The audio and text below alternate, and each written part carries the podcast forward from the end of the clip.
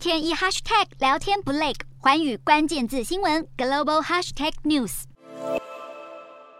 火箭推进器喷发出熊熊烈火，直冲天际，在远处观望的民众挥舞着国旗，庆祝火箭发射升空。中国长征五号 B 遥三运载火箭二十四日下午从海南岛成功发射。这一枚火箭搭载着中国天宫太空站的第一个科学实验舱——问天实验舱。在抵达目的地后，将与太空站进行对接。问天实验舱由工作舱、气闸舱和资源舱组成。除了配置生活设施供应太空人驻留外，还装载了八个实验机柜，等同事把一个大型实验室送上太空。而问天实验舱在按照预定程序与太空站进行连接后，神舟十四号上的太空人将会进入问天实验舱，启动生命维持系统，完成科学实验柜的组装，并展开生物技术和变重力科学等领域的相关研究。中国当局从二零二一年开始了太空站的建造工程，除了已经成功进入轨道的天和核心舱与最近发射的问天实验舱之外，还预计在今年十月份发射梦天实验舱与太空站进行对接。这项建造任务对中国未来的太空领域研究意义非常重大。